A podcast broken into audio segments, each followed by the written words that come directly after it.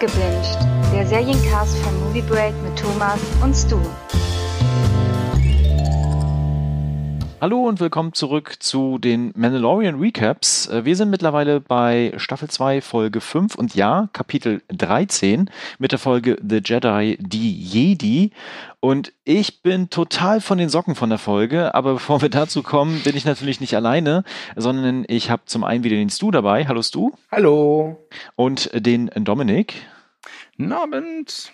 Genau, das Internet explodiert scheinbar gerade durch diese Folge und äh, wenn man sich so ein bisschen die IMDb-Wertung aktuell anguckt, äh, ich kann noch mal just gerade reingucken. Die liegen aktuell bei 9,7 bei 8900 Wertungen. Und äh, damit ist die Folge die bestbewertete Folge von The Mandalorian bisher. Und ich kann dem ehrlich gesagt nur zustimmen. Also die Inszenierung ist top, die Kulissen sind geil, der Planet macht Spaß, das ganze Setting ist, es gibt Überraschungen noch ohne Ende. Äh, wir haben auf jeden Fall viel, viel Stoff, worüber wir reden können. Aber bevor ich mich jetzt in Rage rede, wie ging es denn euch jetzt nach dieser Folge? Ja, wir sollten äh, erwähnen, dass wir diesen Recap nicht am Freitag aufnehmen, sondern am Samstag. Ja. Und mhm. äh, wir haben, glaube ich, alle mitbekommen, du hast ja erwähnt, dass das Internet ist explodiert. Das heißt, es muss irgendwas vorgefallen sein in dieser Folge, mhm. was total großartig ist. Ähm, nicht nur eine Sache. Nicht nur eine nicht Sache. Nur eine Sache. Ähm, ich habe im Vorfeld erfahren, wir erfahren endlich den Namen von Baby Yoda. Äh, habe mir das aber nicht spoilern lassen und habe jetzt gut zwei Stunden jetzt vor Aufnahme dieses Recaps dann die Folge endlich gesehen. Und ich muss sagen, es ist zwar eine Folge, die glaube ich, für euch äh, Fans von Star Wars Rebels und Clone Wars, glaube ich, echt eine Goldgrube ist. Ich muss aber auch sagen, ja. für, für mich, der eben das nicht kennt und dem das auch nicht interessiert, ähm, ist diese Folge dennoch echt gut. Ich würde mhm. auch so weit gehen und sagen, es ist die bislang beste Mandalorianer-Folge, die ich gesehen habe. Wow. Ja. Jetzt von Stu. Wow. Ja, wirklich Magic Moment hier. Was nicht wieder heißen muss. ja, Dominik.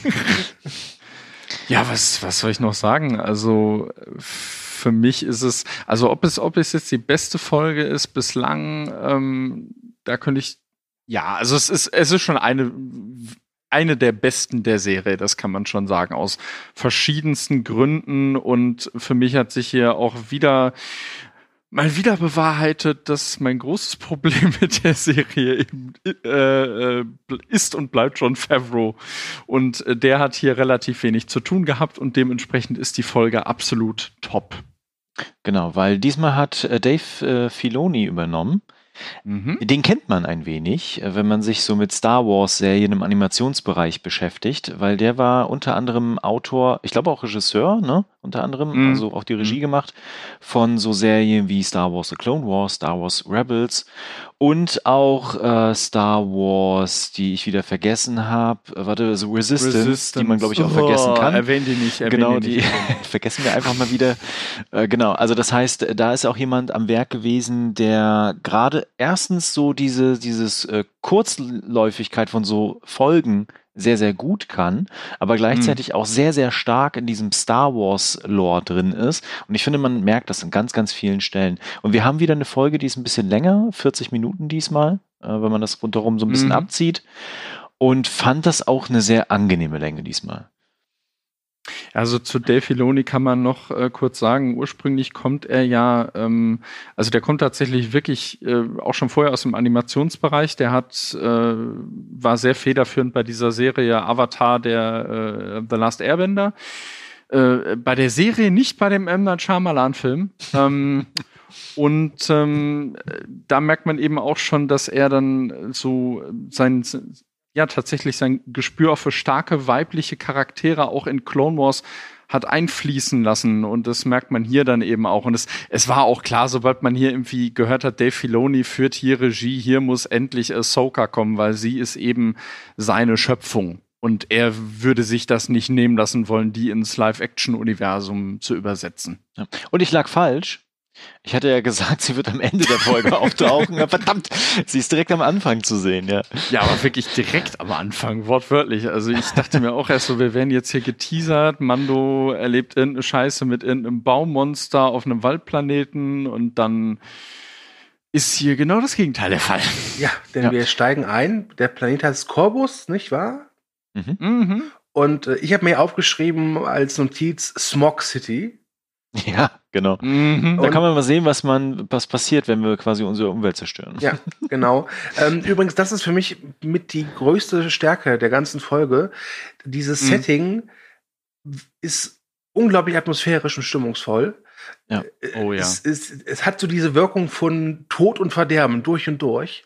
Mhm. Und das ist schon am Anfang, wenn wir halt sehen, dass da irgendwelche äh, Soldaten äh, Jagd machen auf jemanden und äh, zwischen den Bäumen, die haben keine Blätter mehr, die sind also wirklich tot, kann man sagen. Und ja, dann wird schnell, äh, stellt sich schnell raus, dass diese jemand, auf den sie Jagd machen, ist dieser Ashoka oder Ahsoka. Wie, wird die auch richtig ausgesprochen? Also Ahsoka. Ahsoka. Ahsoka, okay. Kein Super Soaker oder so. ja, okay, okay. Ähm, Also, das kannst du dir jetzt, also, es tu, spätestens jetzt mit der Folge hier wird das jetzt echt sonst auch nur peinlich. Ich habe gleich, gleich noch ein paar Fragen zu der Frau, deswegen wird es dann gleich noch, noch, noch peinlicher. Also alle Star Wars-Fans werden jetzt gleich wahrscheinlich sagen so, boah, schmeiß den Dicken aus dem Cast, das ist ja furchtbar. ähm, Nein, aber es ist eine sehr schöne äh, Szenerie und auch so eine sehr schöne Actionsequenz. Es gibt da einen Mhm. unglaublich tollen Move mit einem Baum, wie ich finde. Das Ja. fand Mhm. ich sehr schön. Ähm, aber allein auch optisch, wenn sie halt mit ihren zwei Lichtschwertern da steht und seien wir ehrlich, zwei Lichtschwerter Ja. ist einfach mal badass geil, ne? Man muss Ja. nicht drüber reden. Ja, wie die, wie die aus dem Nebel so. Ja, super, auftauchen, wirklich ne? super, wirklich, Boah. wirklich super. Ähm, ja, und dann sehen wir sie halt zum ersten Mal, Mhm. gespielt von Rosario Dawson. Ich weiß, wie äh, Ahsoka in Zeichentrickform aussieht. Ich hätte aber Mhm. eine Frage und ich weiß, dass ihr mir jetzt garantiert jetzt mich lünchen wollt, aber sind das Tentakel oder ist es eine Mütze, die die trägt? Das ist, Das sind Tentakel. das okay, ist quasi weil- an, am Kopf einfach äh, dranhängt. Ja, quasi. weil für mich sah das so ein bisschen aus, als wäre es eine Mütze, muss ich sagen. Nee, nee. nein, nein. Die Okay. ist eine Togruta, ist die. Ja, es tut mir leid, das, dem, das, war, das, das wusste ich nicht. Ich bin halt einfach ein. Ja, ein ich, ich wusste den Namen bis gerade eben auch nicht. Ja. Ich, ich, ich dachte wirklich, ich hatte vorhin im Vorgespräch noch zu Thomas gemeint, sie ist eine Twi'lek, aber weil das muss ich sagen, Egal. ich habe mir dann nach der Folge halt Bilder von der äh, Zeichentrick Ahsoka angesehen. Und da war mir Mhm. klar, okay, das sind Tentakeln. Muss aber sagen, bei jetzt als äh, Real-Life-Figur wirkte das auf mich Mhm. mehr wie eine Mütze. Ich fand nicht, dass es schlecht aussah.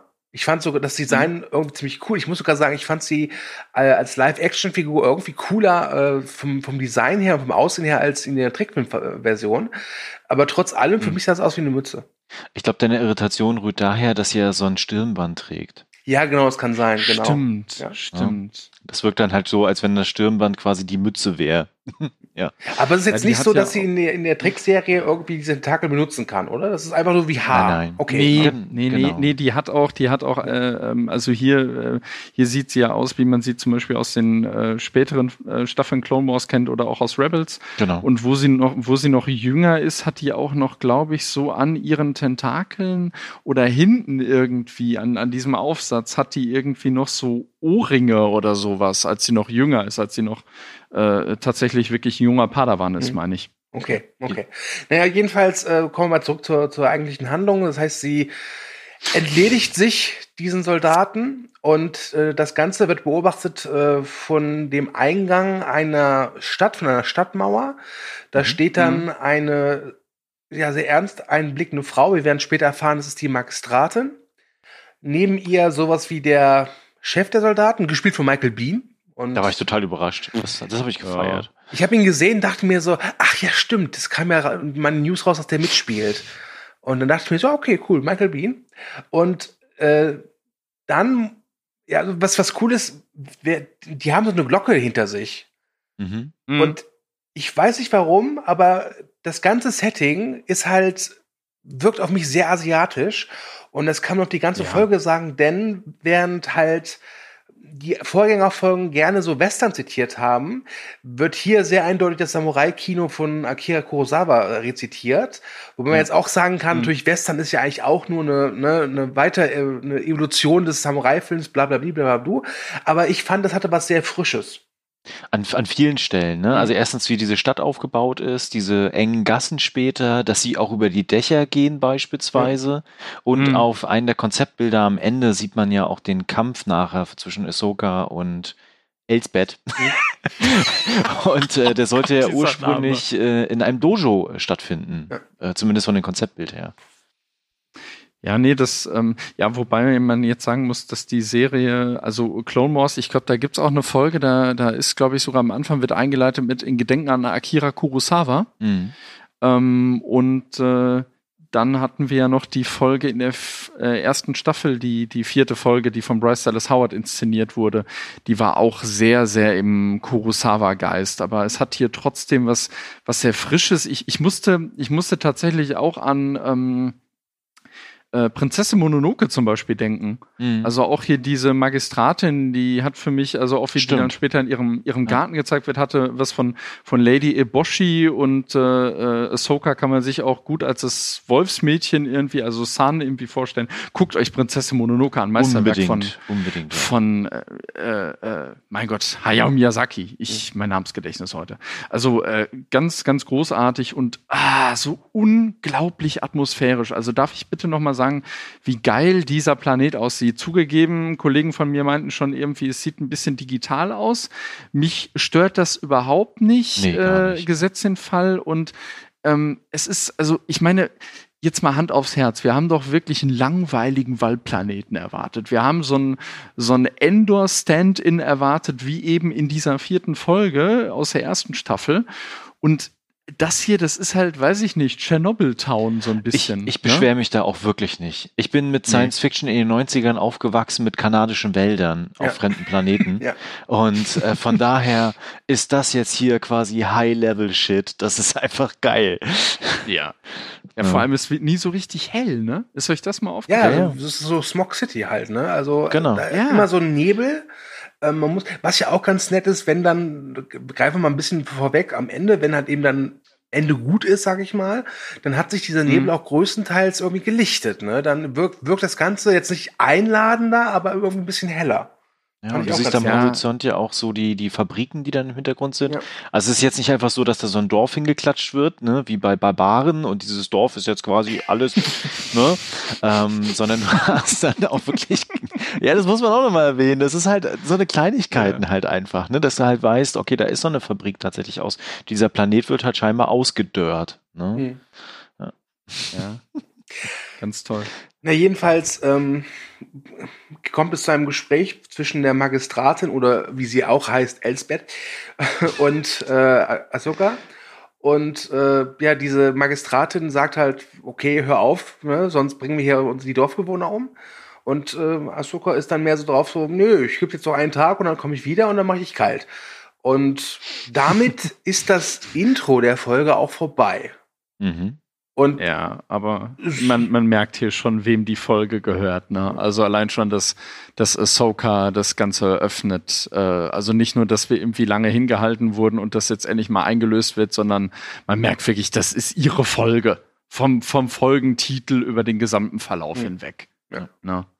Aber so fängt man eine gute Serienfolge an. Das ist ein richtig geiler, geiles Intro. So, also du, die Ja. ersten fünf Minuten machen die schon so viel Bock, dass sie jetzt, glaube ich, auch die größte Scheiße hätten raushauen können. Ich hätte gesagt, ja, okay, ja, aber Ist Anfang okay. war geil. Ne? Genau, weil, weil stell dich mal vor, jetzt wäre der Anfang gewesen, quasi mit äh, Amendo, mit Money im Sitz quasi und äh, der Ankunft von Corvus. Das wäre Mhm. eher so, so Standard gewesen wieder. Ja. Ja. Ja, das, das, das war dann auch wieder so. Also wenn das der Anfang gewesen wäre, wäre ich auch ein bisschen enttäuscht, weil es so wieder das, das ewig Gleiche. Ne? Er Mhm. redet halt mit, äh, Mhm. mit, seinem, mit seiner Fracht, mit Baby Yoda und Baby Yoda möchte diesen rundlichen Steuerknüppelaufsatz halt haben und äh, Boah, das war witzig. äh, Ja, das, das, das ist für mich das erste Mal tatsächlich, dass die Serie so ein, so ein tatsächlich wirklich typisches Cold Opening hinkriegt. Mhm. Also äh, Cold Opening nimmt man ja eigentlich immer nur her, wenn, wenn wirklich irgendwas Bedeutsames ist, was, was so wichtig ist, dass es nicht bis nach dem Vorspann warten kann. Ja gut, hier gibt's praktisch keinen Vorspann, leider. Ähm, aber hier hat es zum ersten Mal wirklich funktioniert vom, vom Aufbau, was da kommt. Da ist halt nicht so diese Routine drin. Man merkt, diese Folge, da ist wirklich jetzt was, was äh, äh, Bedeutsames, Wichtiges einfach. Mhm. Mochte ich sehr, sehr gerne. Tolle, tolle Introduction. Ja. Ähm, Was ich hier nochmal aufgreifen möchte, direkt, äh, wenn äh, Amando, Amando quasi dann im Landeanflug ist und wir dieses ganze, äh, die ganze Szenerie haben mit dem Steuerknüppel. ähm, das wird ja nachher noch äh, tatsächlich wichtig an vielen Stellen. Von wegen, er sieht dich als Vaterfigur, er hat eine tiefe Beziehung mit Bindung mit dir und so. Und ich finde, das wird da schon sehr doll dargestellt über nur so ein ganz, also so was ganz Banales, Humorvolles, wie von wegen, ich will den aber haben, Papa. Nein, gibt's nicht. Okay, dann hole ich mir den einfach. ne? Also ähm, so, so Kleinigkeiten halt einfach, die die Beziehung zwischen den beiden nochmal stärker macht. Und ohne dass ein Wort gesprochen Ja, werden muss. Ne? Genau. Das, ja, es war auch schön. Sch- Schönes, schönes, äh, äh, egal, egal. Ist, ist, ist okay. Mir fällt jetzt kein Wort ein dafür. Mando kommt, Knuffig. ja, Mando ist halt angekommen auf Corpus und kommt zu diesem Tor Ja. und äh, er wird dann na, das übliche so Misstrauen natürlich. Und ich hatte kurz Sorge, weil er hat ja diesmal Baby Yoda so als äh, am Gürtel irgendwie, Mhm. ja. Als ich- Accessoire. Als, als Accessoire. Äh, Sagt ich, er ja auch später. Genau, er wird ja später gefragt, was, was, was ist das? Und er sagt einfach, das ist mein Glücksbringer.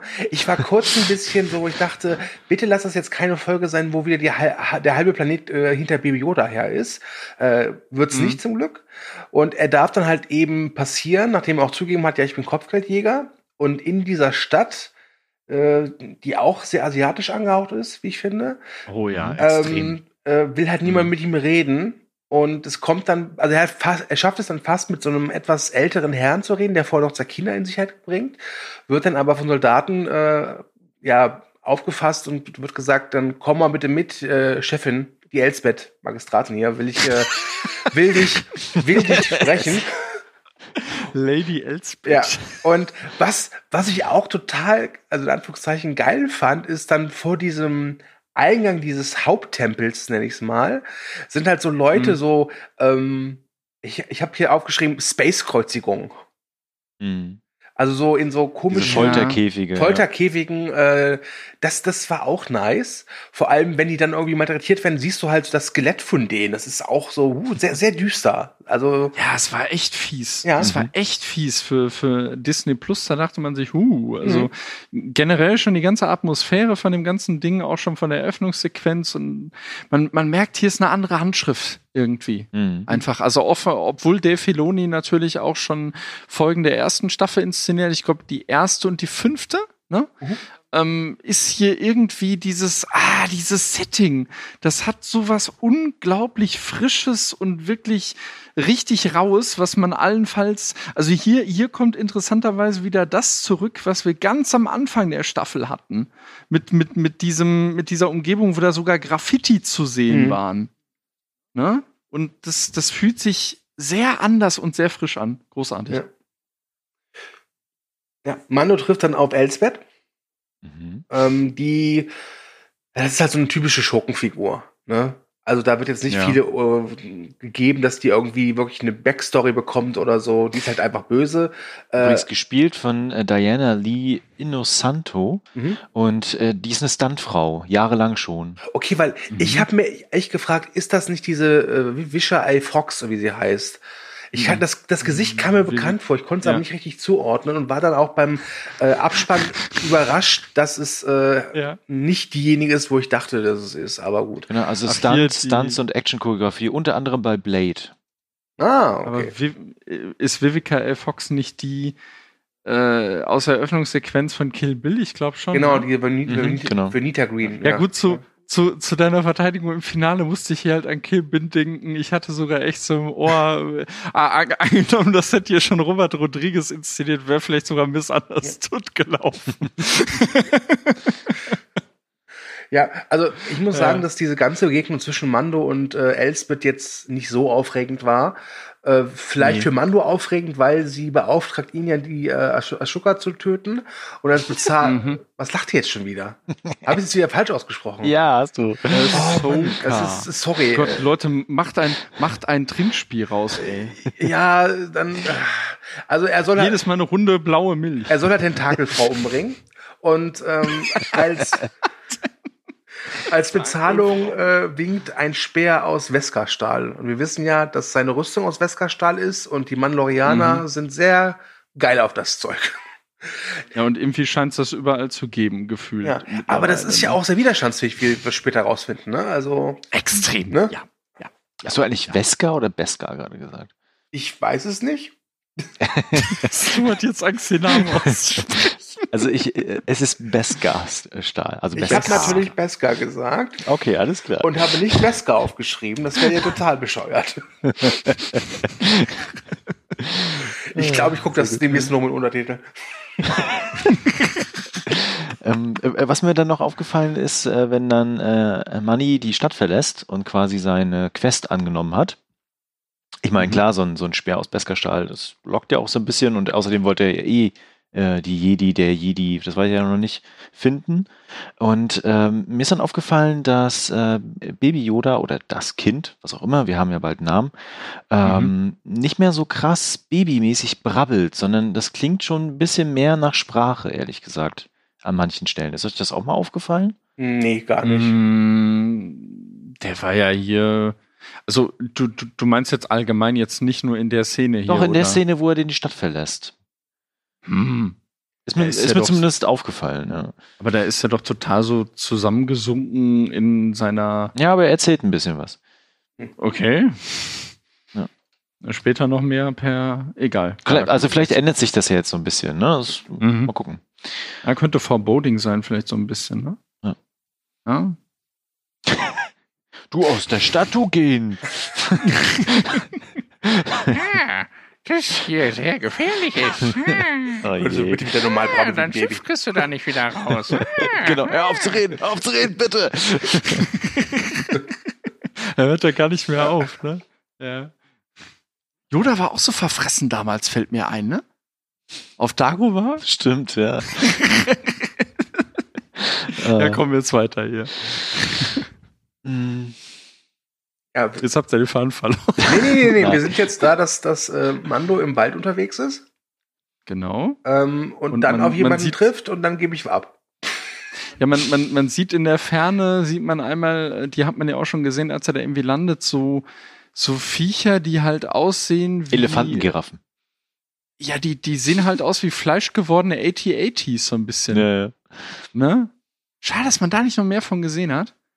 Ähm, wobei, was ich da sehr dumm fand von Mando, dass er da irgendwie was hört im, im Gehölz oder was auch immer hinter sich und dann erstmal Baby Yoda auf einen Stein setzt und dann denke ich mir so, äh, theoretisch kann jetzt auch irgend so ein Viech kommen und den einfach wegschnappen und du kriegst es gar nicht mit. Also äh, manchmal ist der so verantwortungslos. Warum nimmt der den überhaupt mit? Also, äh, Ja, die müssen ja auch erstmal laufen lernen, die Kinder, ne? Das, ja. Ich meine, ganz ehrlich, ich meine, in der ersten Staffel hat Baby Yoda mal lange so ein Riesenvieh mal kalt gemacht oder hochgehoben. Mhm. Ne? Das ist schon, also kriegt er Aber der, der macht das, der, der macht das halt irgendwie äh, immer nur so, so, so beliebig. Wobei, man muss sagen, also abgesehen von dem Schlammhorn da in, in der ersten Staffel, schaffen sie es jetzt schon irgendwie so herzuleiten, dass er die Macht benutzt, wenn er etwas haben will. Mhm. Also ob es jetzt dieser komische Knüppel da ist oder, oder eben die Kekse in der, in der letzten Folge, ne? Mhm. Ja. So ein, fast so eine gewisse Habgier eigentlich fast schon. Dieser kurze Kampf, der dann ausbricht, weil Ahsoka taucht ja dann auf, auf mit den zwei Lichtschwertern. Und Mhm. da stellt sich natürlich auch sehr schnell wieder raus, dass dieses Beskar-Stahl was ganz Besonderes ist, Ja. weil es hält Laser, also Lichtschwerter aus. Und äh, das ist natürlich cool, auch der, der kurze Kampf ist dann ganz geil, aber Menno äh, schafft es ja dann auch schnell zu sagen, von wegen, ah, hier, ne, ich wurde geschickt von so und so, ich habe den Namen wieder vergessen, so, sorry. Ähm, Elsbeth. Nee, na, ja, das sagt er ja später von, von der ähm, ach, Bo-Katan. Bo-Katan, genau. Und Genau. dann stoppt sie ja da tatsächlich. Und äh, was dann folgt, ist alles richtig äh, cool, weil wir erleben dann so ein paar Enthüllungen, ehrlich gesagt. Also erstens äh, gibt es dann einen Moment, wo Ahsoka dann mit dem Kind ne, sich so ein Mhm. bisschen unterhält scheinbar auf einer Ma. Machtebene. Ne? Mhm. Und ich habe mir auf jeden Fall aufgeschrieben, der Manni ist total ungeduldig im Hintergrund und läuft auf und ab. Was machen die denn da? Was soll denn das jetzt die ganze Zeit? Ich will auch was wissen. genau, und dann gibt's die größte Enthüllung überhaupt, Stu. Mhm. ja, wir erfahren, Fanfare bitte, den offiziellen Namen. von Baby Yoda, aka das Kind. Ach nee, das ist die Fox-Fanfare wahrscheinlich. Was ist versaut? Jetzt wird uns Disney niemals sponsern. Nee. Ähm, Er heißt äh, Grogu, oder? Grogu, Grogu. genau. Ich wollte ihn die ganze Zeit immer Georg nennen im Nachhinein. ich weiß nicht warum. Der Georg. Manni und Georg. Der, So der George, der. Roche. Und ich habe, das, das ist jetzt kein Witz, ich habe, äh, deshalb habe ich nochmal zurückgespult, ich habe am Anfang wirklich Drogo verstanden und dachte mir jetzt, ernsthaft. Aber, aber dann, dann dachte ich mir auch so, irgendwie würde das auch passen, weil ich bin ganz ehrlich, also auch wenn das Internet jetzt irgendwie äh, steil und viral geht, für mich hat es eigentlich den, äh, oder ich könnte mir vorstellen, dass es eigentlich denselben Effekt hat wie bei Game of Thrones, wo man ja auch irgendwann Jon Snows Namen erfahren hat und keine Sau hat ihn halt dann so genannt, sondern einfach immer Jon Snow. Mhm. Also das wird hier, glaube ich, genauso sein. Also Baby Yoda ist ich einfach. muss Ich ja bin sagen- gespannt, ja. Das Grogu, Hm. vom Sound her, hatte ich halt immer, ich bin Groot in der, irgendwie im Kopf. Also äh, hatte dann Ich auch bin schon Grogu. Ich hatte dann auch schon Bilder im Kopf, wie dann äh, äh, Grogu als Teenager da in der Razor Crest sitzt immer noch, weil sie immer noch irgendwas suchen oder ihn irgendwo hinbringen müssen. Und äh, er sagt, ich bin Grogu. Wer weiß. Ja, wer ich bin gespannt, wie sich das jetzt durchsetzt, ähm, ehrlich gesagt. Ähm, ob wir ihn Mhm. auch jetzt Grogu, ich versuch's äh, einfach jetzt mal, dass ich ihn jetzt fortan Grogu nenne. Ja. Aber es ist Mhm. halt auch irgendwie ein komischer, schwieriger Name, finde ich. Aber Ahsoka hier, das. ist noch, okay, verstehe, okay, alles klar, okay. Ahsoka ist ein toller Name. Ja, genau, aber Grogu. Ah, Grogu weiß ich nicht. klingt Ich bin Grogu. Ja, stimmt, er, er könnte auch von der Sesamstraße herkommen. Er hätte auch Yada heißen können oder Ju Judo. von der Sesamstraße Elbow. Ey, ich meine, es, es, es, es würde ja auch irgendwie passen. Ich meine, wir wissen ja, dass Frank Oz damals den echten Yoda gespielt hat und der kam von der Sesamstraße, also ähm, daher. Ja, Wir bekommen Ja, aber gut, auch nicht ja. nur den Namen, sondern wir bekommen auch ein bisschen Hintergrundgeschichte von Grogu. Und Mhm. zwar, dass er ausgebildet worden ist. Also er wurde tatsächlich mal ausgebildet. Das war ja eine große Frage lange Zeit. Ich meine, der ist 50, ja. ähm, der war im Jedi-Tempel untergebracht und wurde dort von verschiedenen Jedi-Meistern auch ausgebildet, wo ich mir dann dachte so, Mhm. ja, scheinbar war das ein bisschen schwierig mit dem, ne? Ja, das dachte ich mir auch. Also ich kann mir wirklich vorstellen, wie der irgendwie zig Jedi-Meister verschlissen haben und alle nur gesagt haben, ich bin nicht weiter, aber er ist so süß. Genau. Und ähm, wenn ich es richtig verstanden habe, das war nicht so ganz deutlich, aber er ist vor dem Fall des Jedi-Tempels scheinbar schon versteckt worden. Warum auch immer, das ist nicht so ganz klar. Mhm. Und äh, wurde dann versteckt, von wem auch immer, das erfahren wir natürlich auch Mhm. nicht. Und äh, musste sich dann lange Zeit wohl selbst auch irgendwie verstecken, bevor er dann gefangen wurde. Und dann verschwimmt das wohl in seiner Erinnerung auch so ein bisschen. Und was Mhm. wir dann später auch noch erfahren, dass er halt seine Machtfähigkeiten auch sehr, sehr lange unterdrückt hat, was dazu geführt hat, dass er jetzt einfach dann Aber noch so wurde nicht auch gesagt, dass ihn auch, weiß. dass, dass äh, auch Yoda ihn trainiert hat? Oder dass er zumindest Interesse an ihm Ähm, hätte? Nee. Es, Ahsoka hat gesagt, dass sie nur einen anderen kennt Genau. von dieser so. Spezies und und sie sie kannte ja auch Meister Yoda und ähm, Genau. da muss ich übrigens auch mal äh, hier Komponist Ludwig Göransson wirklich loben. Er spielt nämlich nicht nur an der Stelle genau äh, die das das Yoda-Theme ein, was wir ja alle kennen, Mhm. äh, sondern er hat auch für die Serie und ja gut, das ist natürlich Dave Filoni zuzuschreiben, aber ich finde es trotzdem toll, äh, schon auch in der Intro-Sequenz, er hat tatsächlich Kevin Kiners äh, Thema für Ahsoka übernommen. Ja. Sehr, sehr schön, auch äh, im, am Ende der Folge sehr, sehr schön orchestral eingespielt. Ja, die Musik der Folge ist eh super, ja. Ja, die ist, die ist toll. Wo, wobei ich die Szene hier jetzt auch äh, sehr toll finde, weil gerade wo sie von Yoda spricht, also sie sagt dann, das können wir ja dann noch mal sagen, sie äh, lehnt ja letzten Endes dann erstmal ab, Mhm. Grogu, uah, Scheißname, Baby Yoda, äh, zu unterrichten.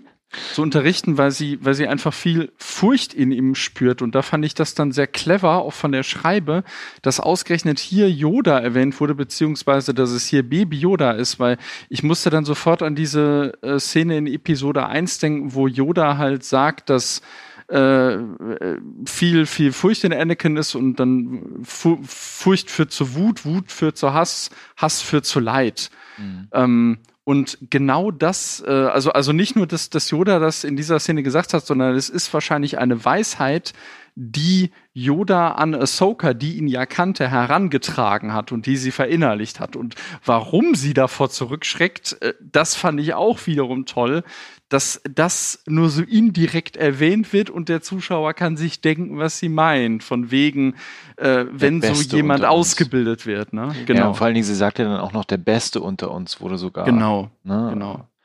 Sie meint Furcht, Anakin Skywalker, oder? Genau, genau, das ist halt der Weg dann zu Anakin Skywalker, weil Anakin halt der Lehrmeister von Ahsoka war. Ich, Genau, ich muss sagen, als ich das erzählt hatte, also ich wusste auch, was gemeint ist, aber dachte ich mir so, boah, so ein Evil Baby Yoda. Geil. Also, Geil. wenn der irgendwas haben möchte, der muss doch nicht die Macht einsetzen, der muss doch nur einmal lieb gucken und dann kommt alles. Stimmt. Das ist beim Imperator. Ja, Vielleicht will will, sie, vielleicht will dieser Mofki den deswegen haben. auf, auf jeden Fall will sie ihn ja erstmal testen. Ne? Da, da kommt ja dann Mhm. die Szene dann auch mit dem kleinen Stein, äh, wo sie nochmal ganz kurz das zeigt, wie das funktioniert. Und so, jetzt mach doch mal du, ne? Und er dann den Stein auch so ein bisschen vielleicht auch beleidigt, beziehungsweise von wegen, ah, ich kann das nicht, runterwirft, ne? Also ich muss auch gestehen, diese, diese Figur machen sie wirklich toll. Als, als, als, als Figur an sich, so von aber der da Mimik muss ich sagen, her. also du hast es beleidigt den Stein runterwerfen. Also ich muss sagen, ich habe das wirklich so aufgefasst, so, der sieht halt den Stein, hat keinen Bock. Also ich habe mir Ja, aufgeschrieben, ich habe mir auch aufgeschrieben, kein Fangen Bock. eins, werfen fünf Minus. Also das Genau. ist, ähm, äh, also ich habe da, da muss ich sagen, ist ähm, die Mimik von Baby Yoda noch ein bisschen zu limitiert. Ja. Aber ich fand, es hat trotzdem funktioniert. Mhm. Und äh, ich habe mir mehrere Sachen aufgeschrieben. Erstens, beide sind Sturköppe, also sowohl Mhm. Manny als auch äh, Gor Gor oh, ich will immer Grogu. Ich will immer Gorgu oder Georg sagen. Sag doch Gorgon oh Mann, ey. Oh, dieser Name. Ähm, Ja. Dass beide halt Sturköpfe sind, aber gleichzeitig, das sagt dann Ahsoka auch, eine starke Bindung zwischen ihnen existiert. Und Mhm. äh, Furcht hatten wir ja gerade schon angesprochen. Furcht ist der Weg zur dunklen Seite der Macht. Und Oh. ähm, ich kann ihn halt nicht unterweisen, sagt sie ja dann ganz klar und erwähnt dann auch nicht Mhm. nur Furcht, sondern auch Zorn, der in ihm herrscht. Und das ist halt auch nochmal interessant, äh, was wir ja auch an der einen Stelle auch schon erlebt haben, äh, wo Mhm. er fast jemanden umgebracht hätte mit, äh, wo er die, ich, ich vergesse mir ihren Namen, wie sie heißt, äh, Dune. genau, äh, die fast erwürgt hätte. Dabei ist der Name noch relativ normal. Ah, ich, ich, bin so schlecht in Namen, ey. Und ihr, ihr Plan Serie. ist dann eher äh, nicht Hm. sie also nicht ihn auszubilden, sondern die Fähigkeiten verblassen zu lassen. Jetzt hätte ich aber doch mal eine Frage an Stu. Oh ja, Ähm, ganz Ohr. du kennst, du, du kennst ja die Figur jetzt hier wirklich nicht. Äh, Ähm, also ich habe diesen Kinofilm mal gesehen, den ich ganz furchtbar fand. ja, ja, das ist aber vielleicht gar nicht schlecht, weil wie, wie nimmst du denn jetzt so die, die Unterschiede wahr? Also ich hatte die, äh, achso, also sie äh, im Sie, die Jedi. die Jedi äh, äh, als sehr ähm, ja, gesprächige und sehr äh, freundliche Nervige. Person und äh, Nervige. Äh, der ganze Film war nervig. Ich will jetzt nicht auf eine, auf eine Figur äh, festmachen. Ja. Ähm, und hatte hier schon das Gefühl, es ist eine ältere Version, Mhm. die halt eben, und das wird ja auch klar durch das, was sie sagt, schon erlebt hat, äh, dass nicht alles bei den Jedi halt so top abläuft und die auch so ein bisschen vernarbt ist. Ich meine, alleine wie sie halt zu Beginn der Folge halt diese Leute da aus, ausschaltet. Sie, sie könnte die ja auch Mhm. locker irgendwie mit Machttricks irgendwie entwaffnen und was weiß ich, äh, die in die Popo versohlen, aber nee, die macht die eiskalt, äh, tötet sie die, ja. Von da hatte ich schon das Gefühl, es ist eine Figur, die zu den Guten zählt, ganz klar, die auch ein Mhm. gutes Ziel hat. Sie möchte die Leute da äh, retten in, die, in dieser Stadt, aber die auch ein bisschen verhärtet ist. Ja, die hat was ähnlich Verbittertes wie zum Beispiel auch tatsächlich Luke in Episode 8 beispielsweise. Ne? Also Ja. äh, die, dieses Setting spielt auch gut eigen, äh, also ich, ich finde, dieser, dieser äh, Planet spiegelt auch ihren Charakter tatsächlich wieder. Und gerade diese, diese Verbitterung und dann irgendwie auch Traurigkeit kommt dann richtig Genau. durch, als sie Ich- zumindest Ich will, ansatzweise über Anakin spricht. ich wäre Ja. vorsichtig mit dem Thema Verbitterung und Episode 8, ähm, äh, weil ich würde das bei ihr jetzt tatsächlich nicht sehen, sondern eher äh, tatsächlich Wut, auch so ein bisschen so ein langjähriger Kampf, ne? so, ein so ein Mhm. bisschen zielgerichtete Müdigkeit an manchen Stellen vielleicht auch. Aber das sieht man ja auch am Ende trotzdem auch immer noch ein sehr, sehr gutmütiger Charakter. Mhm. Ja, jetzt nicht so, also ich, ich meinte jetzt nicht so wie bei Luke, aber es ähnelt schon so ein bisschen, dass sie den halt auch erstmal abweist, obwohl sie den halt auf die Probe stellt. Und bei Luke ist das so widerwillig. Bei ihr äh, ist natürlich schon, also das, das ist schon eine andere Motivation, eine andere Herangehensweise. Richtig, Ich genau, wollte das- weil, weil Luke ja. ist ja eher so, ja, ich schmeiß mal das Ding jetzt weg, ne? Das ist. Ich will meine Hütte Also, also, trauern. also ich hatte schon das Gefühl, dass sie immer noch durch und durch Jedi ist. Genau. Mhm. aber äh, sie steht nicht unbedingt auf der Sonnenseite der Jedi, um es so auszudrücken. Ja. Also ich sehe jetzt nicht, dass sie innerhalb von der nächsten zwei, drei Folgen, wobei ich nicht glaube, dass sie da auftauchen wird, ähm, Nein. dann plötzlich böse wird. Ich glaube nicht. Ich glaube, dass sie wirklich fest verankert ist im, im Bereich der Jedi, aber halt eben, äh, ja, Müdigkeit fand ich, drückt das sehr gut aus. Also sie ist, sie, ist, sie wirkte müde so ein bisschen. Kampfesmüde. Kampfesmüde und äh, vielleicht auch so ein bisschen selbstzweifelt, ob sie die richtige ist. Mhm. Weil äh, Baby Yoda oder Grogu oder Georg ist halt einfach unglaublich mächtig. Ne, also ich glaube, dass Ja, in dem kleinen ja. Knirps, ich meine, der ist jetzt 50, warte mal ab, bis in die Pubertät kommt, was der dann alles reißen kann, Mhm. ähm, dass sie da vielleicht auch ein bisschen Schiss hat, dass sie es versaut. Und Genau. das führt ja dann dazu, dass dann wieder so die obligatorische ja, äh, Mandalorianer-Krankheit auftaucht, nämlich es wird Zeit bei einer Quest. Hm. Ja, Ja. denn ähm, sie schließen einen Deal. Er hilft ihr, Mhm. die Stadt zu retten und dafür trainiert sie ihn. Das ist so der Deal, der ausgehandelt wird und ähm, dann geht's auch. Äh, also, also Grogu trainiert sie, ne? Nicht Mando. Ja, klar, das ist Ja. ja, ne, das ist. Oh, da, Ich meine, da, da, geil, da, aber- da mal eine ja. Zwischenfrage. Was würdet ihr jetzt halten mit jetzt sagen und übrigens, Mando kann, hat auch die Macht? Hm, Nee, Ähm, nein. Das macht ihn kein Stück interessanter. Genau. das wäre auch so eine Enthüllung, wo ich eher so denken würde, so, ah, okay. Ja, jetzt bei, bei Finn habt ihr es versaubeult, jetzt wollt ihr es hier machen, ne? Mhm. Genau, ja, ja. Das wird doch nicht passieren, ja. Ja, also würde mir auch nicht gefallen, ne? aber das äh, schoss mir Mando, durch. Mando, bevor du stirbst, ich wollte dir sagen, du hast auch die Macht. Ja, schön, ich sicker jetzt trotzdem Oh, das, ein. das macht nichts, ist in Ordnung. Egal. Ja. Naja, und dann Ach kommen wir, dann haben wir die Waldszene abgehakt, würde ich sagen, ne? Ja. Ne? Und kommen dann zum, ja, zum Finale schon der Folge. Mhm. Ähm, nämlich Ja, den Angriff auf äh, die Stadt, äh, Mhm. wo dann erstmal die Glocke kaputt gemacht wird. Boah, das sah, das war geil. Ja. Also, Obwohl, da habe ich mir dann auch gedacht, sie zersäbelt diese Glocke und dieser blöde Sperrstand. ich, ich, ich muss sagen, ich dachte mir so, okay, noch wäre es vielleicht möglich, dass ihr da leise reinschleicht und dann zerdeppert sie die Glocke und die Glocke BÄM! Und dann, okay, nein, jetzt wissen sie es. Hm? Ähm, Ja. Bevor sie ja dazu kommen, äh, erzählt er so ein bisschen ja die Waffen auf, die da sind, ne? Mhm. Von wegen so und so Blastergewehre, bla bla bla. Und Mhm. äh, dann wird äh, reingeworfen HK-78 Kampfdruiden. Und ähm, Mhm. ich habe jetzt lange Zeit überlegt, so sag mal, das kennst du doch. Und ich auch, die kam mir auch so bekannt vor. Und äh, ja, die kennt man aus den Rollenspielen Knights of the Old Republic unter anderem. Ach ja, stimmt. Ja, ja, stimmt. Mhm.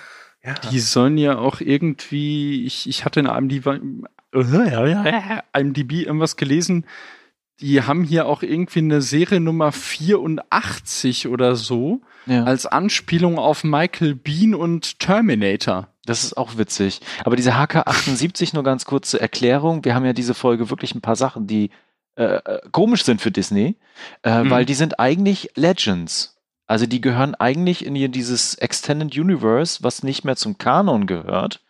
Und Mhm. jetzt sind sie Kanon. Aber ist es denn jetzt so schlimm, dass diese komische Droidenart jetzt dann auch da jetzt auftaucht? Nein, Also- überhaupt nicht. Aber ich find's witzig, weil witzig, Disney hat sich ja lange Zeit geweigert, bestimmte Dinge mit in den Kanon aufzunehmen. Genau. ähm, die Fans darauf gedrängt haben, so von wegen, das macht doch Sinn, das mit reinzunehmen und lasst uns doch das und das behalten und so. Und Wobei, das hatten sie schon bei Rebels. genau, und ne? jetzt, jetzt picken sie sich halt immer so die Sachen raus, wo sie wohl feststellen, so, oh, das mögen die Fans vielleicht. Und äh, Ja. das muss man auch ein bisschen kritisieren. Ich feiere das total und kritisiere das aber auch gleichzeitig. Ja, wie gesagt, mir ist es egal. ähm, Obwohl es war schon vorher so, es war schon bei, bei, äh, bei der neuen Trilogie jetzt einfach so, dass sie, dass sie alle möglichen Sachen erst verworfen haben, um sich dann lustig aus dem Kanon zu bedienen. Also ich sage nur, Kylo Ren ist Darth Cadus aus dem alten Kanon, beispielsweise. Ja. Ne? Also Aber ich würde genau, so, immer so. lieber, lieber diese HK-Droiden jetzt, als wenn da jetzt echte Terminatoren ständen. Das wäre mir jetzt ein zu viel Fanservice und Referenz gewesen.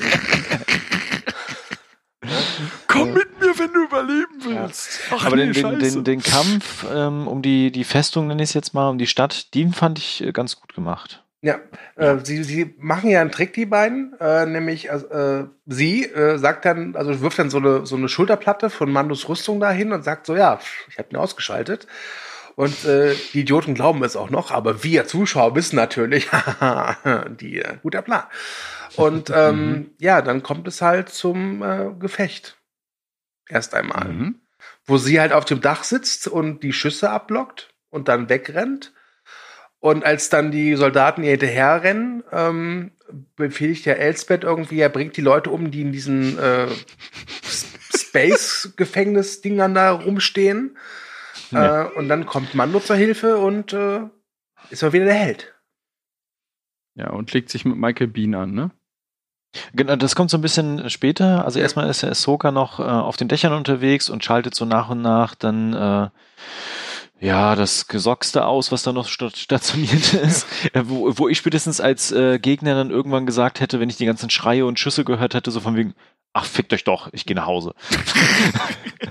ne? Also das ähm, und ich fand äh, auch insgesamt, das hat äh, spannend, das war spannend inszeniert, das war kurzweilig, es Mhm. hat Spaß gemacht. Toll. Und äh, am Ende ist ja dann auch nochmal so ein Druid, der dann in zwei Teile gehackt wird. Der andere springt auf die Dächer. Der kommt ja nachher nochmal wieder. Mhm.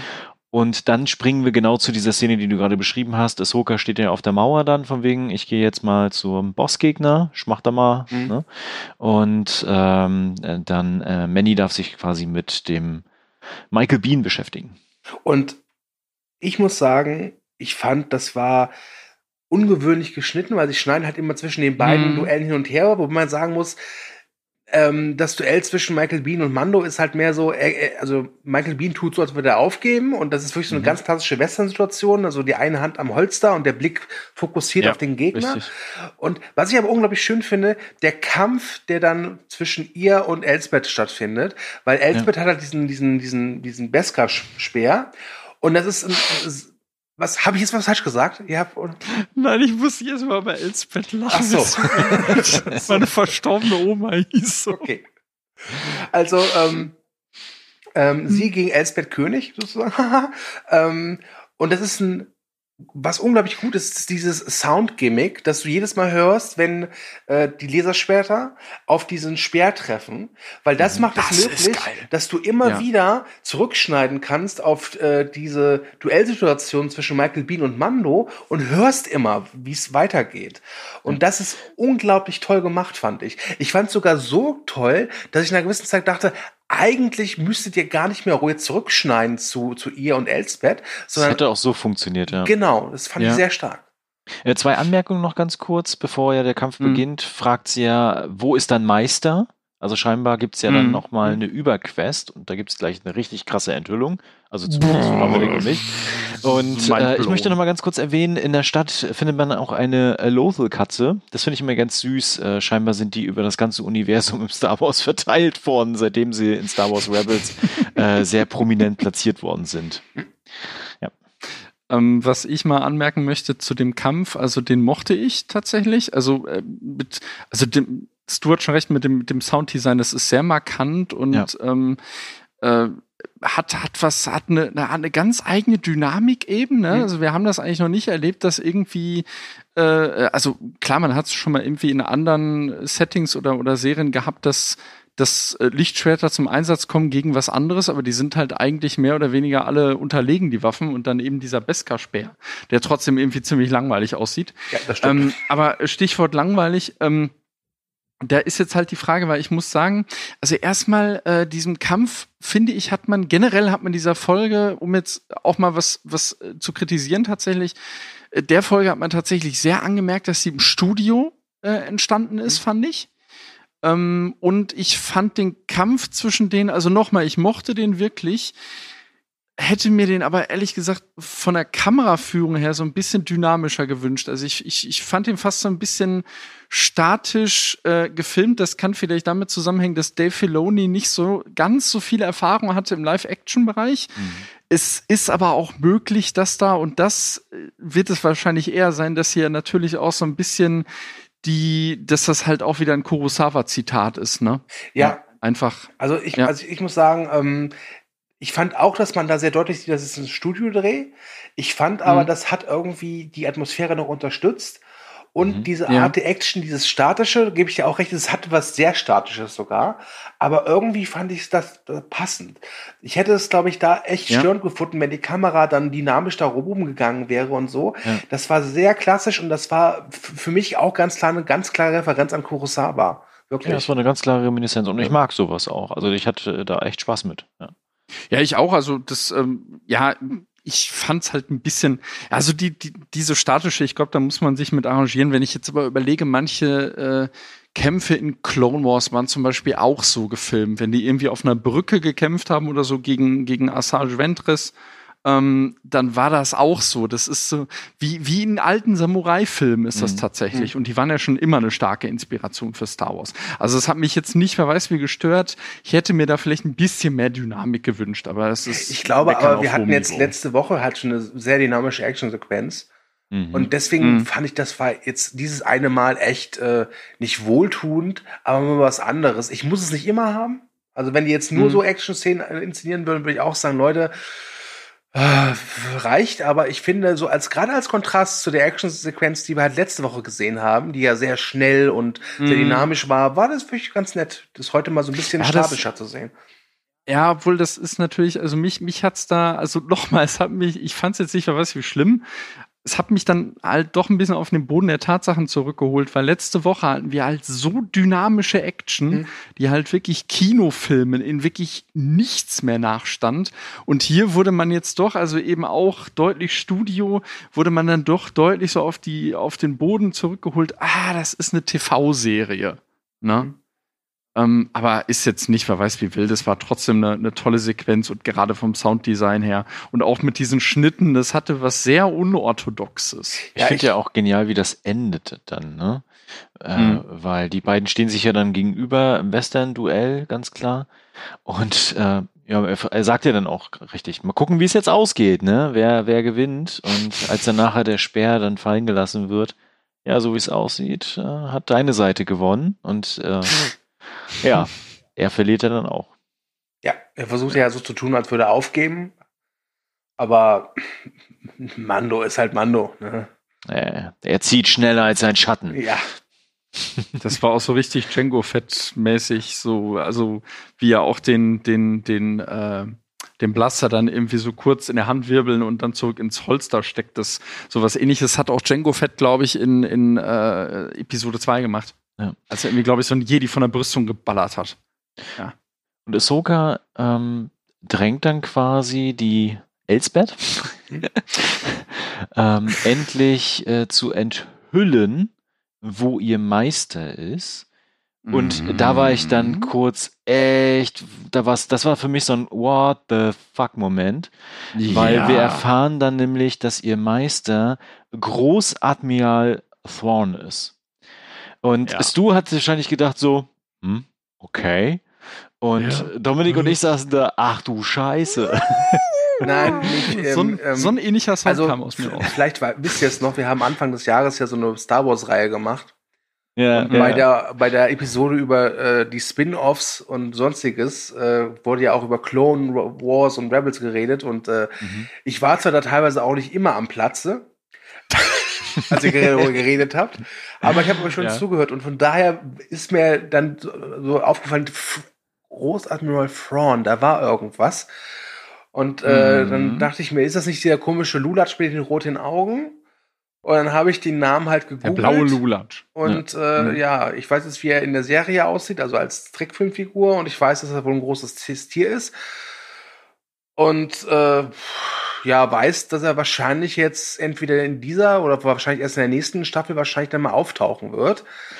Ähm, Genau. Ja, Wo Vielleicht ich mich dann aber frage, ich dachte, Ja. Moff Gideon ist der oberböse Macker.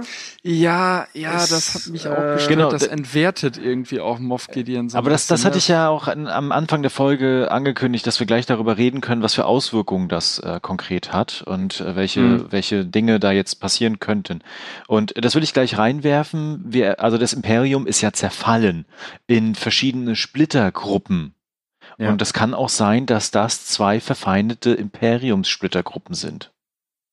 Ja, vor allem, wenn ich jetzt überlege, äh, wann, also hier die, die es gibt ja bekanntlich die Thrawn-Trilogie Mhm. von Timothy Zahn, da kann ich auch sehr die, die Hörspiele von empfehlen, tatsächlich die deutschen Hörspiele. Ähm, und ähm, die spielen ja auch, glaube ich, so fünf Jahre nach Episode 6. Also würde das ja, also angenommen, man würde davon jetzt Sachen wirklich in den Kanon doch übersetzen von den Legends, dann würde das wirklich passen, auch vom zeitlichen Ablauf. Und generell alles, was äh, Thrawn zurück wirklich in dieses Universum bringt, wobei man jetzt sagen muss, das ist ja nicht das erste Mal. Er ist ja bereits in Rebels aufgetaucht, ne?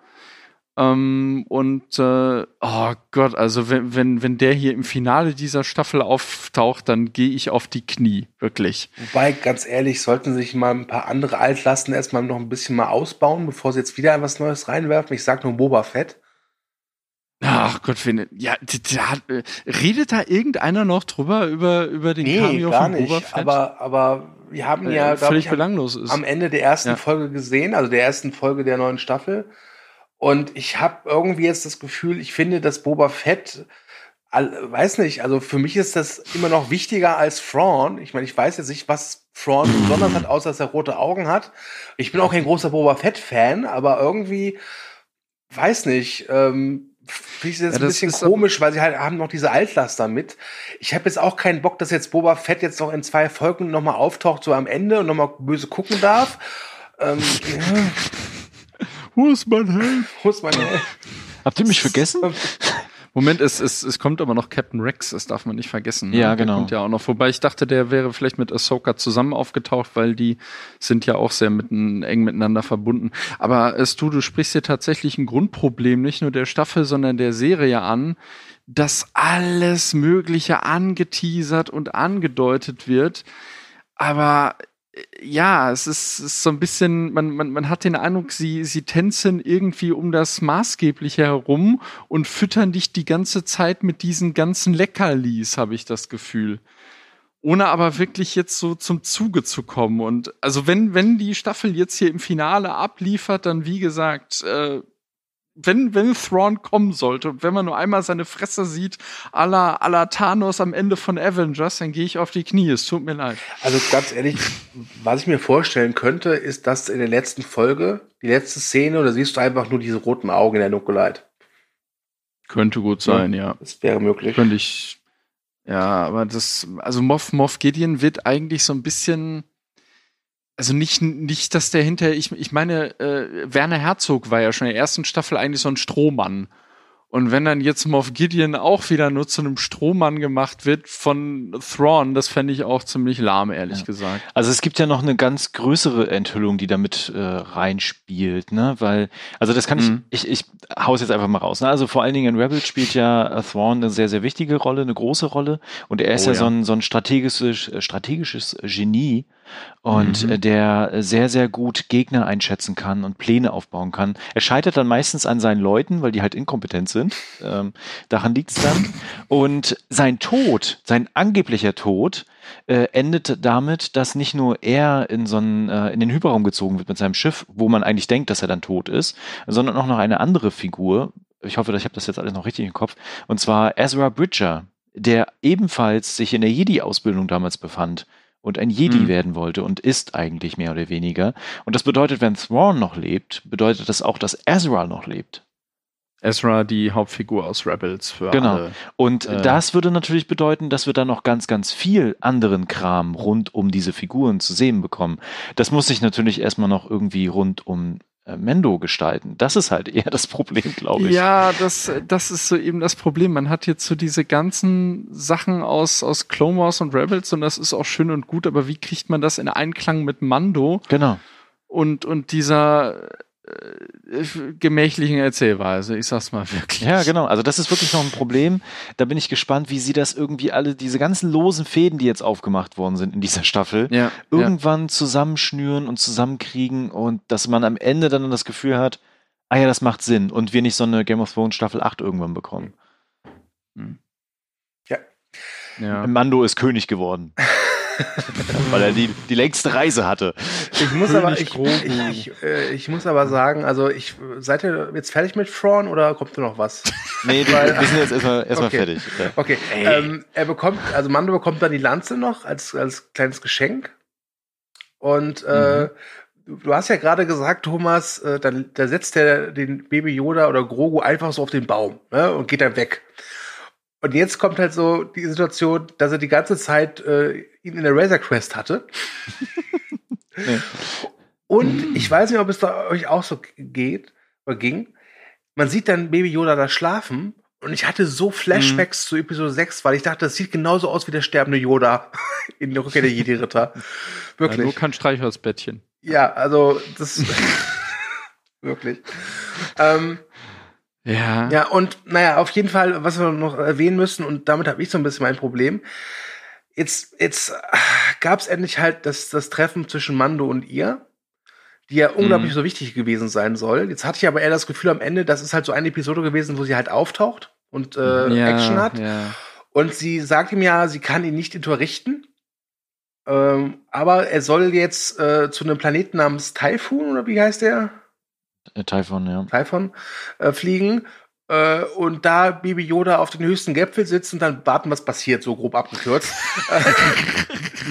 und ich dachte mir so, oh, irgendwie, das, das ist Ja, irgendwie unbefriedigend. Ich weiß es nicht. Ja, das, da hätte ich mir ist- schon ja, irgendwas ja. anderes gewünscht. Ist halt so, so diese never-ending Story. Ähm, weil in diesem, dieser Waldszene hatte ich mal kurz das Gefühl, dass ich zumindest versuchen, dass sie aus Baby Yoda mehr machen als ein MacGuffin. Mhm. Und jetzt Ja. ist es so, nee, es bleibt MacGuffin. Naja, bis zu dem Zeitpunkt, wo er dann auf diesem Stein sitzt, auf dem Gipfel und Super dann sagt Idee, so, ja. hm, ich bin jetzt Ja, doch ein es ist- Jedi. Ja. Es, es, es wirkt tatsächlich unentschlossen und irgendwie habe ich auch, also das ist so Fluch und Segen dieser Folge, weil ganz ehrlich, es kann eigentlich für sich, also äh, deshalb ist das so schön, also ich habe zum Beispiel heute mit, mit jemandem äh, die Folge gesehen äh, und äh, diejenige, welche hat halt die, die andere nicht gesehen, jetzt die anderen Mando-Folgen, sondern nur jetzt die und die allererste von der Staffel. Und ähm, äh, für sich genommen funktioniert die großartig. Das könnte auch eine Folge Clone Wars hier sein. Man merkt einfach wirklich, Dave Filoni hat hier seine Finger dran. Und dann aber, ja, so im Gesamtkontext der Serie schwappt dann halt wieder so diese John Favreau Note hinein. Und irgendwie stoßen hier beide Faktoren so aufeinander und wollen dann leider nicht so ineinander greifen für mich. Ja. Also, ja, es ist ganz komisch. Und wir sind hier wieder an der Stelle, so was wir auch gerade eben schon besprochen haben, kommt hier wieder, weil bei den Namen äh, äh, Typhon, Typhon, pff, egal, ähm, ist natürlich dann auch wieder bei äh, Star Wars Fans, die vielleicht auch schon lange in diesem in der Lore unterwegs sind, äh, sind dann auch sehr schnell hellhörig geworden, weil das ist Mhm. die Wiege des alten Jedi-Ordens und im großen galaktischen Krieg zwischen Jedi und Sith quasi in der alten Republik unter anderem ähm, hat das eine ganz große Rolle gespielt. Das wird auch in den, in den Rollenspielen öfter mal so, ploppt das so auf. Ähm, das weiß natürlich der, der gemeine Zuschauerin oder der gemeine Zuschauer einfach nicht und denkt sich dann so, Mhm. ja, okay, da kommt jetzt ein Gipfel mit einem Stein. Und die, die anderen, und die anderen denken sich dann eher so, ja, fuck, da gibt's auf jeden Fall ähm, Spuren, da gibt's Tempelanlagen, da, da, das, Ja, das hat, ja. das hat Geschichte, das, das hat einen, einen Machtvibe, dieser Planet, wenn man da hinkommt. Das wird was mit dieser Figur auch machen. Ähm, aber Stu denkt sich dann wahrscheinlich so, ja, mal gucken, ne? Und ich, ich finde, das macht, die Serie so ein bisschen blöd aktuell, so Dinge Mhm. reinzuwerfen und äh, so zu prophezeien und äh, so, so zu stapeln. Und ich weiß nicht, was sie da abliefern werden. Ob sie das schaffen werden. Das ist eine, das werden sie nicht ab. Also die, die Erwartungen sind einfach viel zu groß auch. Ja, Ja. da schaufeln sie sich auch so ein bisschen ihr eigenes Grab an der Stelle, ne? Genau. Das, das, äh, es ist, es ist einfach zu viel.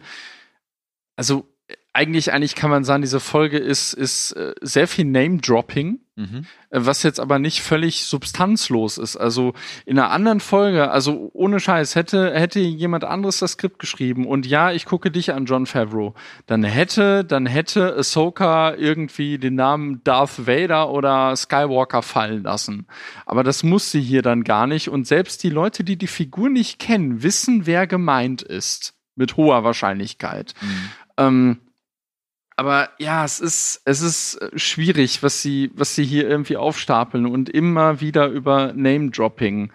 Und ja, es ist, das, ja, es ist, es beißt sich halt. Also diese, diese Folge, die, die kann total gut für sich alleine stehen, aber sie wird dann auch am Ende wieder irgendwie gezwungen in diesen, sage ich jetzt mal, Serienbetrieb. Und dadurch ist es nicht so, dass dann Ahsoka jetzt irgendwie verpufft, aber also ich glaube nicht, dass sie diese Staffel nochmal auftauchen wird, womöglich.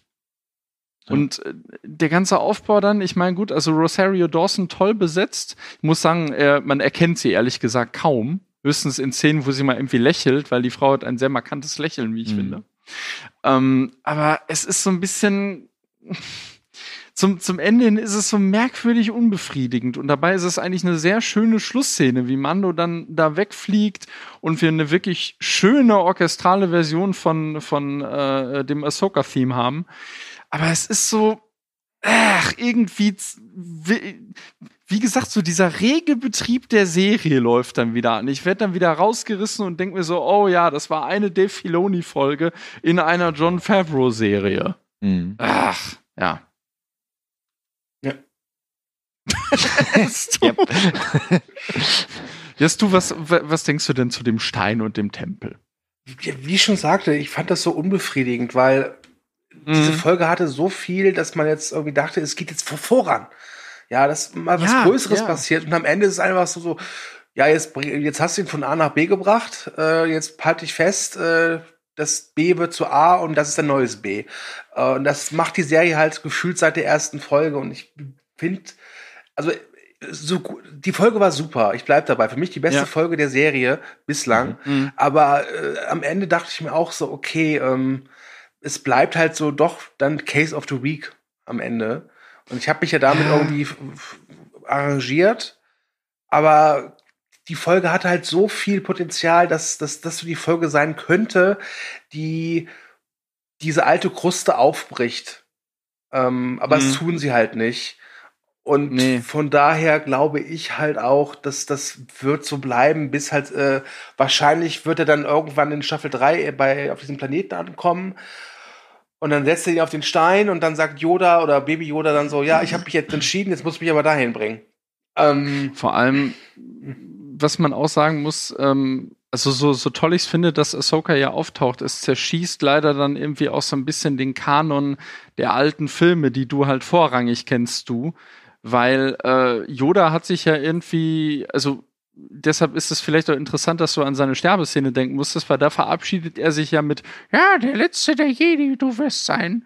Ähm, und Ja, das stimmt halt naja, nicht. Genau. äh, das kommt irgendwie auch nicht hin. Und ich meine, er, er, kann, er kannte ja Ahsoka, er müsste ja eigentlich deren Präsenz irgendwie gespürt haben. Also wenn jemand was spürt, dann Yoda. Er hatte irgendwie, irgendwie Ähm, Gedächtnisverlust, oder? Was wurde doch gesagt? Das muss ich auch sagen. Am, dieses Ende, äh, ich dachte die ganze Zeit, okay, es ist sehr wichtig, dass es diese äh, Ahsoka ist. Ja? Mhm. Aber jetzt am Ende dachte ich mir, die hätten auch einfach für die Serie jetzt einen neuen äh, Jedi erfinden können. Irgendwie Heiner Schmidt.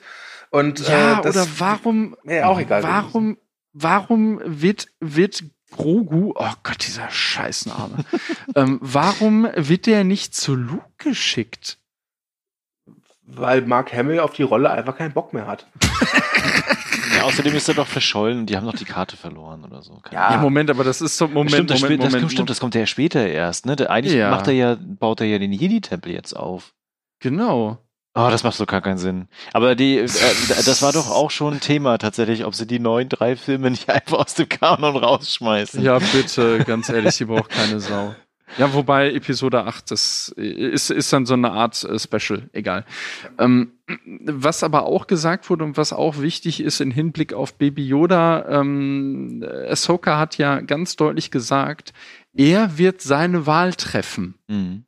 Das heißt also, Baby Yoda wird zum ersten Mal wirklich mit einer, mit einer Charakterentscheidung konfrontiert, die es bei Mando eigentlich noch nie gab. Naja, die Entscheidung war Egal. immer mehr so, ich will jetzt diesen Keks oder ich will jetzt dieses Ei essen oder so. ähm, Ich will die Eier aber weiter aber, essen. aber oh, wisst ihr, ganz ehrlich, es gibt doch dieses wunderschöne T-Shirt, Come to the Dark Side, we have cookies. Nicht, dass das noch zum, also ich sag's ja. Stimmt. da musste ich letzte Woche auch dran denken und wir haben den Gag vergessen. Äh, Oh, was wir auch nicht erwähnt haben, dass wir in der letzten Folge äh, den T-Shirt-Typi ja gar nicht gesehen haben. Und äh, dass der jetzt Jeans, wieder äh, Jeans, Jeans, Jeans, Jeans, der Typi Jeans und äh, dass der jetzt wieder rausgeschnitten wurde. Ja. Ja, Disney Plus, ey. ja, wobei das hat HBO ja auch mit Game of Thrones im Kaffeebecher gemacht. also von daher äh, ist, sei ist ja es normal drum. mittlerweile. Ähm, wobei sagen muss, Star Wars hat ja eine regelrechte Tradition draus gemacht, Filmfehler zu beseitigen. Äh, Mm, ich finde, ich ja. finde das immer ein bisschen, also ich finde, wenn jemand so einen Filmfehler entdeckt, das ist doch ganz schön. Also ähm, mir versaut sowas nicht den Film. Also als Nö, Beispiel, ich kann Gladiator immer noch gucken, obwohl ich weiß, es sind zigtausend Filmfehler drin, wie die Gasflasche in diesem Streitwagen oder so. Oder Aber dass okay. Flugzeuge da fliegen. Ja, vollkommen egal. Also Viele, viele der besten Filme aller Zeiten haben, haben Filmfehler. Weiß ich nicht, in der Ursprungsversion von Herr der Ringe, die Gefährten fährt, glaube ich, sogar ein Auto durch. An einer Stelle. das hätten sie gut brauchen können. Ich spare mal noch einen Motor ab. Miep, miep. So, aber ich, ich glaube, jetzt kommen wir ein bisschen Ja. vom Thema ab. ja, Ähm, ich, ich hau mal einfach mein Fazit raus. Ich hatte wirklich, Mhm. wirklich viel Spaß mit der Folge. Ich hatte ja schon Spaß mit der letzten Folge. Mhm. Und wenn jetzt in der nächsten Folge wieder Stormtrooper auftauchen, ja, dann bin ich richtig glücklich. ähm, Oh, oh, ja, ich bin auf. einfach gestrickt. Thomas, ich werde jetzt, ich werde jetzt alleine die Vorstellung wird dir einen Fanorgasmus bescheren, weil ich weiß ja, was du magst.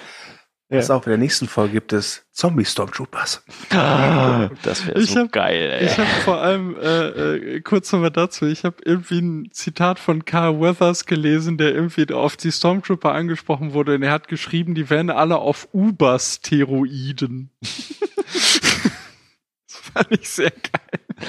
Er nimmt's halt auch mit Humor. Ja, ja Thomas, du wolltest noch was Äh, sagen. genau, also ich hatte wirklich viel Spaß mit der Folge. Die ist von der Inszenierung her wieder top. Sie macht vieles anders, ungewohnt, gut, Musik, äh, die Enthüllungen sind alle da.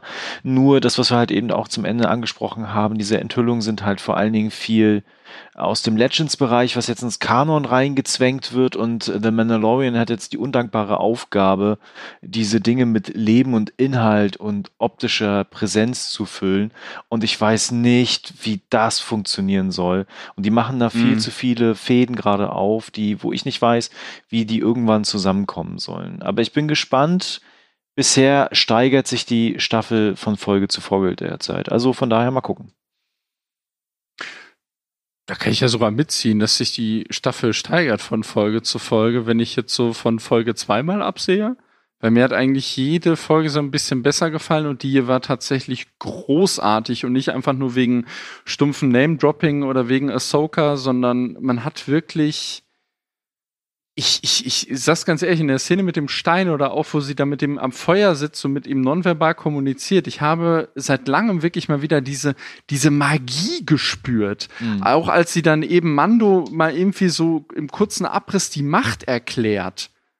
Ne, das, das, ach, das, das, das war, das war wirklich Star Wars. Und nachdem wir in der letzten Folge halt so den, den Action, Adventure, Fun-Anteil hatten von Star Wars, hatten wir jetzt eben so dieses Mystische, dieses Magische, was man eigentlich eher ja wirklich aus der Urtrilogie kennt. Und keinen, Ganz- genau, ja. keiner nimmt das Wort Mikluianer in den Mund. Äh, Das war in der letzten Folge auch, wenn da M-Wert gesagt wurde. Es ist du nicht aufgefallen. Sie haben es sie haben's extra so, so getan, so ja. als, als äh, feiges Easter Egg.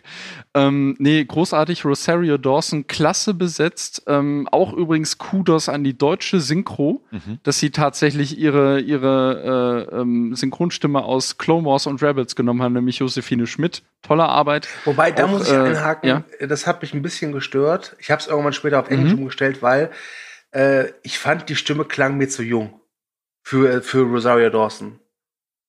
Ja, weil du die, äh, du kennst Rosario Dawson eher so mit äh, Claudia Obstadt Mingus, ne? Äh, Also ihre normale Synchronstimme, zum Beispiel aus Ja. äh, Daredevil. Ja, die hatte halt mehrere schon. Äh, wie, ich fand halt einfach, viel, also Ros Rosaria Dawson ist keine alte Frau, aber ich finde die Stimme, die sie jetzt in der deutschen Fassung hat, bei dieser Josephine Schmidt, klingt halt so, als wäre sie irgendwie, weiß ich, Anfang 20. Und das ist Rosaria Dawson einfach Ja, nicht. Aber gut, ich, ich- möchte jetzt hier keinen, darüber jetzt nicht, nicht rumreiten, sondern. Nee, nee, äh, alles, ja, ja, nee, alles, alles gut. Ich, ich kann es auch verstehen. Also für, für mich war es halt wirklich so von Minute eins an und ist mir auch scheißegal, was Leute irgendwie sagen, von wegen Rosario Dawson hat eine zu breite Nase oder was auch Boah, das hat immer. mich so aufgeregt, diese Nase, furchtbar. Also, das ist der Ähm, Grund, warum die Folge das schlechteste der aller Zeiten ist. Ja, die, die war schlecht ausgeleuchtet, die Nase auch noch, genau. Übrigens, Josephine Nee, ähm, Schmidt ist auch schon 40, also so mal so am Rande. Ja, Ja, aber genau, von der Stimmfarbe her. Ja, ja. Weißt du? Ja, obwohl die, obwohl die in Clone Wars, also in dem äh, alten Kinofilm noch deutlich anders klingt. Also da hast du jetzt hier eine tolle Entwicklung eigentlich. Ähm, aber unabhängig davon, ähm, ich bin ganz ehrlich, ich habe Rosario Dawson so gut wie nicht gesehen in der Figur. Es war für mich wirklich, als wäre Ahsoka äh, ja wirklich von von äh, jahrelangen Animation in Live-Action ja sozusagen wirklich konvertiert worden. Also wirklich das von Minute eins an. Also klar, vorher hat die die Kapuze auf, aber spätestens als sie dann da vor diesem Tor steht mit dieser Magistratin spricht, dachte ich mir wirklich, meine Fresse haben sie das gut hingekriegt. Wirklich, also dafür schon die Maske großartig. Und das ist es dann vielleicht auch gut, dass sie jetzt in der Staffel auftaucht und nicht in der ersten, wo die Masken noch so ein bisschen schwierig waren. Ähm, ja, klasse Folge, aber äh, ich kann mich auch Thomas anschließen, wie sie das irgendwie jetzt unter einen Hut kriegen wollen, vor allem mit einer Figur wie Mando, die eigentlich mit nix so richtig was zu tun hat und immer nur so so am Wegesrand halt gewisse Ereignisse oder Figuren streift, stelle ich mir das sehr schwer, das äh, äh, sehr schwer vor, das jetzt irgendwie alles auf einen Nenner zu kriegen mit mit der Urtrilogie, mit den mit den Sequels und auch noch dem dem ganzen Legends Kram und Clone Wars Rebels etc. Also ich lasse mich gerne überraschen, aber äh, das dürfte interessant werden demnächst. Äh, ich fand die Folge gut. Habe ich nicht erwartet. Äh, ich fand die Folge sehr gut. Wie gesagt, für mich die beste Folge der bisherigen Serie. Das Ende haben jetzt halt auch gesagt, warum, aber das fand ich ein bisschen unbefriedigend und äh, faul. Weiß ich nicht, wie ich es ausdrücken Mm. soll, aber da wäre noch Luft nach oben gewesen. Aber ansonsten insgesamt trotz allem eine richtig starke Folge. Ähm, gerne weiter so, außer vielleicht, dass man vielleicht, naja, ein bisschen dieses Questige mal abschaffen sollte. Werden sie nicht Ja. tun, damit kann ich leben. Ähm, ich bekomme dank Mandal- Mandalorianer einmal im Jahr äh, acht mal 30 Minuten circa Star Wars äh, geliefert. Äh, das finde ich gut. So, so kann ich mittlerweile Star Wars auch ähm, genießen. War schön und ich bin gespannt auf die nächste Folge. Und ja, das war's von mir. Okay.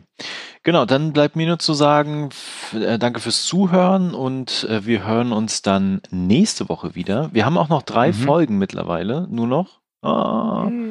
Am 18. Dezember ist dann nachher wieder Schluss. Oh je. Jetzt Ähm, muss die Staffel liefern. Genau, jetzt, jetzt echt muss wirklich noch liefern. was passieren dann. Genau, ansonsten äh, liked uns, teilt uns, verbreitet die Kunde, wie Nelson von den Simpsons sagen würde. Und ich sage deswegen schon mal Tschüss. Ja, ich sag auch Tschüss. Macht's gut, bis nächste Woche. Dann sage ich auch Tschüss und möchte hier noch hinterher anbringen, dass ihr Movieback auch auf Twitter, Instagram und Facebook finden könnt. Möge die Macht mit euch sein und bis zum nächsten Mal. Tschüss.